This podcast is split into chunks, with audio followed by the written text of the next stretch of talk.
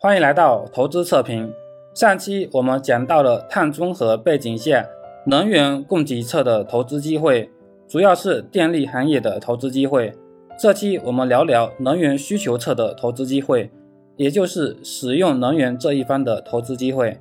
第一个登场的是钢铁行业，钢铁行业消耗了我国百分之十一的能源，碳排放量占到我国碳排放总量的百分之十五。占到了全球钢铁行业的一半以上，在国内所有工业行业中位居首位。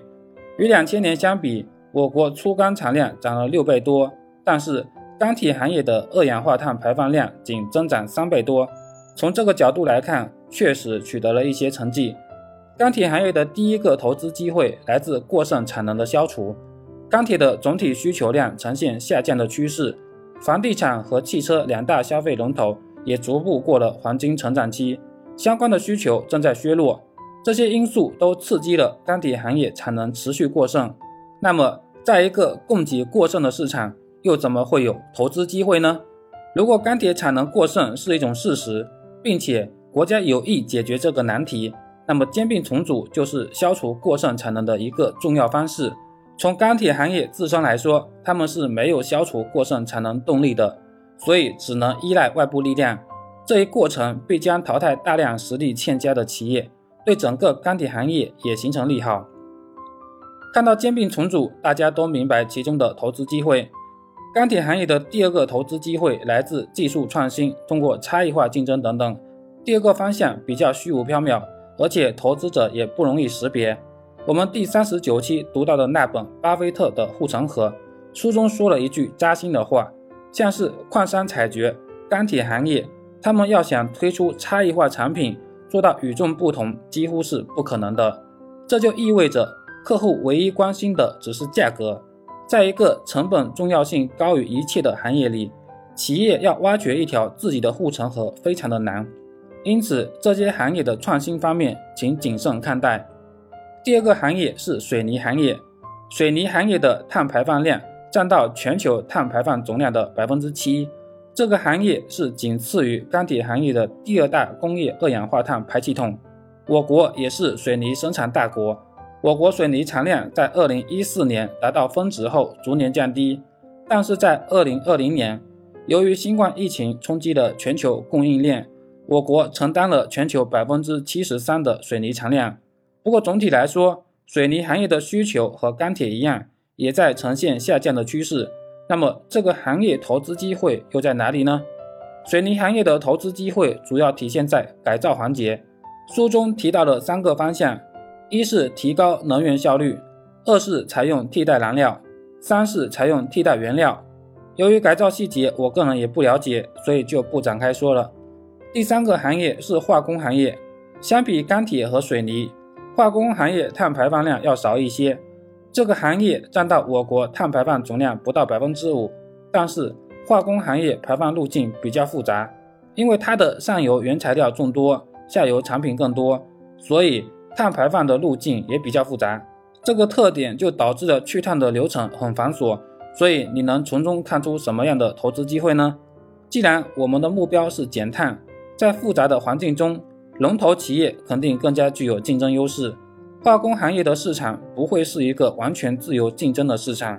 如果这个行业所有企业都可以自由进入，并且自由退出，那么二氧化碳排放将更难得到控制。在复杂的碳排放背景下，化工行业也有产业整合的动机，这对于那些全产业链布局的公司来说更加有优势。由于化工行业也是一个技术比较复杂的行业，关于技术细节我了解的也不多。不过，龙头企业应该是一个布局的重点。接下来是交通行业，交通行业与我们每个人的生活息息相关，涵盖了我们上下班搭乘的地铁、出租车，远程旅行的高铁、火车、飞机、轮船。目前，我国交通行业的碳排放量占到全行业的百分之十。预计到二零六零年，道路交通将全面实现电气化，路面上行驶的汽车，铁路上运行的高铁。将全部由电力或者是燃料电池驱动，燃油车将全面淘汰。其实，关注汽车领域的投资者应该都知道，燃油车退出历史舞台的时间肯定远远早于二零六零年。不少国家已经制定了政策目标，在二零三零年前后就不再生产燃油车，所以燃油车可能在未来二十年内就再也见不到了。关于交通行业的投资机会，大家肯定都再熟悉不过。二零二一年股市最火的领域当属新能源汽车，这里的新能源汽车当然是指一切的汽车，也包含重型卡车之类的汽车。一辆重型卡车的尾气排放。甚至相当于五百辆小轿车，这个数据也惊到了我。特斯拉最新发布的电动卡车在二零二一年完工投产，相比传统燃油车，特斯拉的电动卡车每英里运行成本下降百分之十七，一次充电行驶里程最高可以达到八百公里。新能源汽车全面取代燃油汽车已经势不可挡。接下来一个行业是建筑行业，根据联合国测算。到二零五零年，全球人口有望达到一百亿。要容纳这些人口，现有的建筑存量将翻倍。面对如此大规模的建筑需求，建筑行业的能耗必将进一步增加。建筑行业最大的碳排放环节是建筑运行部分，其产生的碳占到整个建筑业的百分之六十。什么是建筑运行呢？比如说，建筑内部使用的供热制冷设备、通风系统、热水器等等。它们运行过程中会产生大量的碳排放，所以我们减碳的重点就在于这个环节。建筑业的投资方向就是对这些部分进行电气化改造。这两期我们简单的聊了聊碳中和背景下能源需求侧和能源供给侧的投资机会。碳中和对于企业来说无异于一次重大的产业改造，这也是实现碳中和最大的难题，因为一切的活动都离不开资金。假设我们自己运作一个工厂，碳中和最大的影响就是要求我们把生产过程中产生碳的环节进行改造，可能要大规模更换设备，可能要大规模更新生产流程，这会是一笔巨大的支出。对于研发设备的企业来说，也要摒弃之前的技术，没有了路径依赖，就不一定能在新的竞争中脱颖而出。丰田、大众这种上个世代的成功公司。在下一个世代就不一定能延续辉煌了。可是对于投资者来说，这些不都是投资机会吗？投资怕的是一成不变、一潭死水。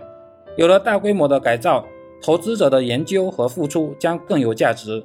如果我们几十年来总是把医药股、消费股炒到很高，再等着它们下跌，然后再炒，这样的股市不是我们每个人期待的。